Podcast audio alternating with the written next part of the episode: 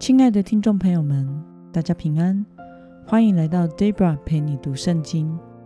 今天是二零二二年三月三十号。今天的你过得好吗？愿上帝赐福您有个美好的一天。今天我所要分享的是我读经与灵修的心得。我所使用的灵修材料是每日活水。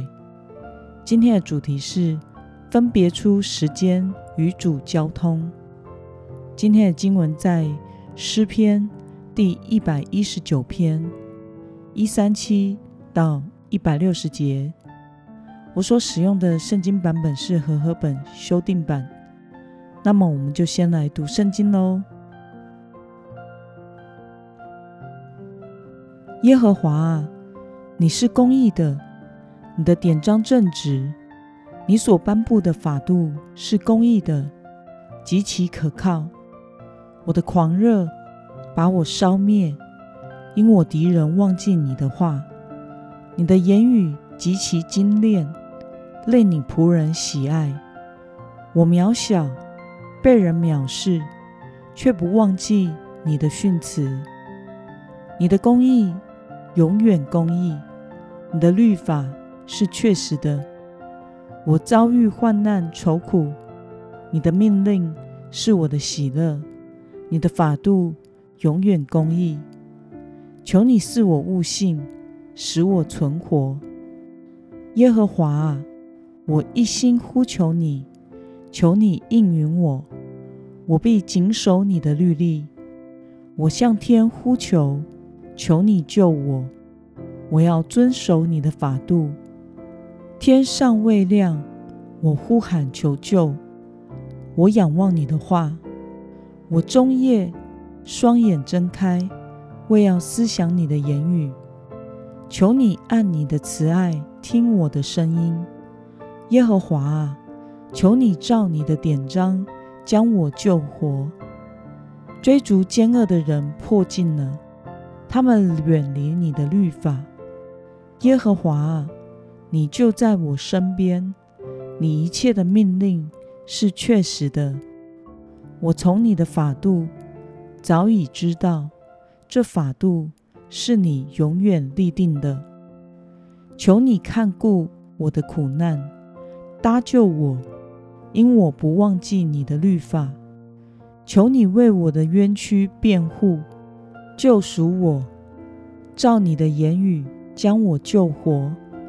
救恩远离恶人，因为他们不寻求你的律例。耶和华啊，你的怜悯本为大，求你照你的典章将我救活。迫害我的、抵挡我的甚多，我却没有偏离你的法度。我看见奸恶的人就憎恶，因为他们不遵守你的言语。你看我何等喜爱你的训词。耶和华啊，求你按你的慈爱将我救活。你话语的精髓是真实的，你一切公义的典章永远长存。让我们来观察今天的经文内容。诗人指出神的话语有什么特征呢？我们从经文中的一百三十七。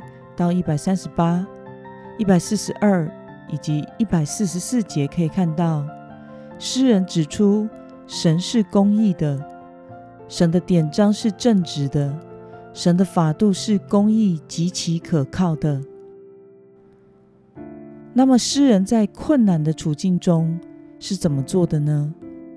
我们从经文的一百四十七到一百四十八节可以看到。诗人在这困难、绝望的处境中，没有寻求人的帮助，而是选择在天未亮、安静的早晨，呼求上帝的拯救，默想神的话。为了要明白神的话语，甚至通宵达旦地终夜默想神的话。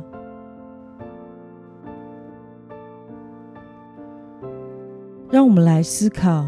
与默想，为什么诗人要在天未亮的时候甚至通宵达旦地默想神的话呢？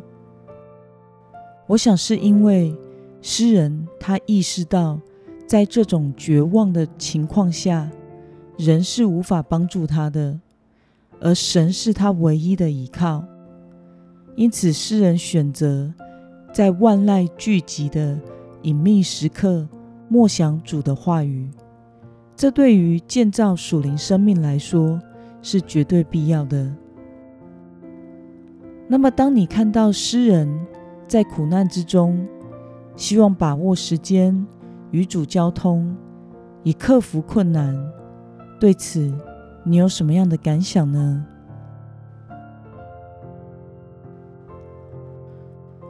我想，我们能够信靠神，并不是因为我们有信心，而是我们所信靠的这一位神，他是可靠的。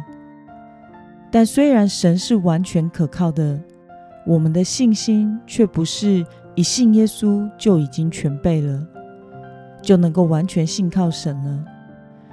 基督徒对神的信任与信靠，是在花时间与神相处。建立关系，并且随着属灵生命渐渐成长长出来的。因此，花时间与上帝独处，面对面的交通、说话、默想主的话语，对于我们认识神、建造属灵生命而言，是不可少的一件事。所以，我们为了要能够更深的认识神，在我们的生活中，也需要有一段特别分别出来的时间来与神独处。这样的时间需要排除各样的干扰，避开忙碌的时刻，让我们能够单单的专注的与神心灵的交通。这样，即使在面对艰难的处境时，我们也能够靠主胜过这个世界。因为主耶稣就在我们里面。那么今天的经文可以带给我们什么样的决心与应用呢？让我们试着思考看看，你有什么方法能够在不义的世界中保护自己，活出上帝的公义呢？为了能把握时间与主交通。并且默想神的话语。今天的你决定要怎么做呢？让我们一同来祷告。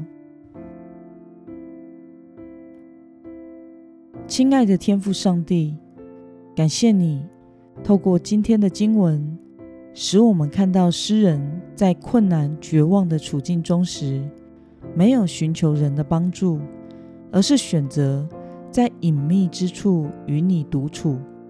呼求你的拯救，默想神的话语，甚至通宵达旦地终夜默想你的话，完全的依靠你。求主帮助我，也能如此乐意的分别时间与你独处交通，与你建立深厚的关系，使我能坚定的依靠你，面对生命中的各种处境。奉耶稣基督的名祷告，阿门。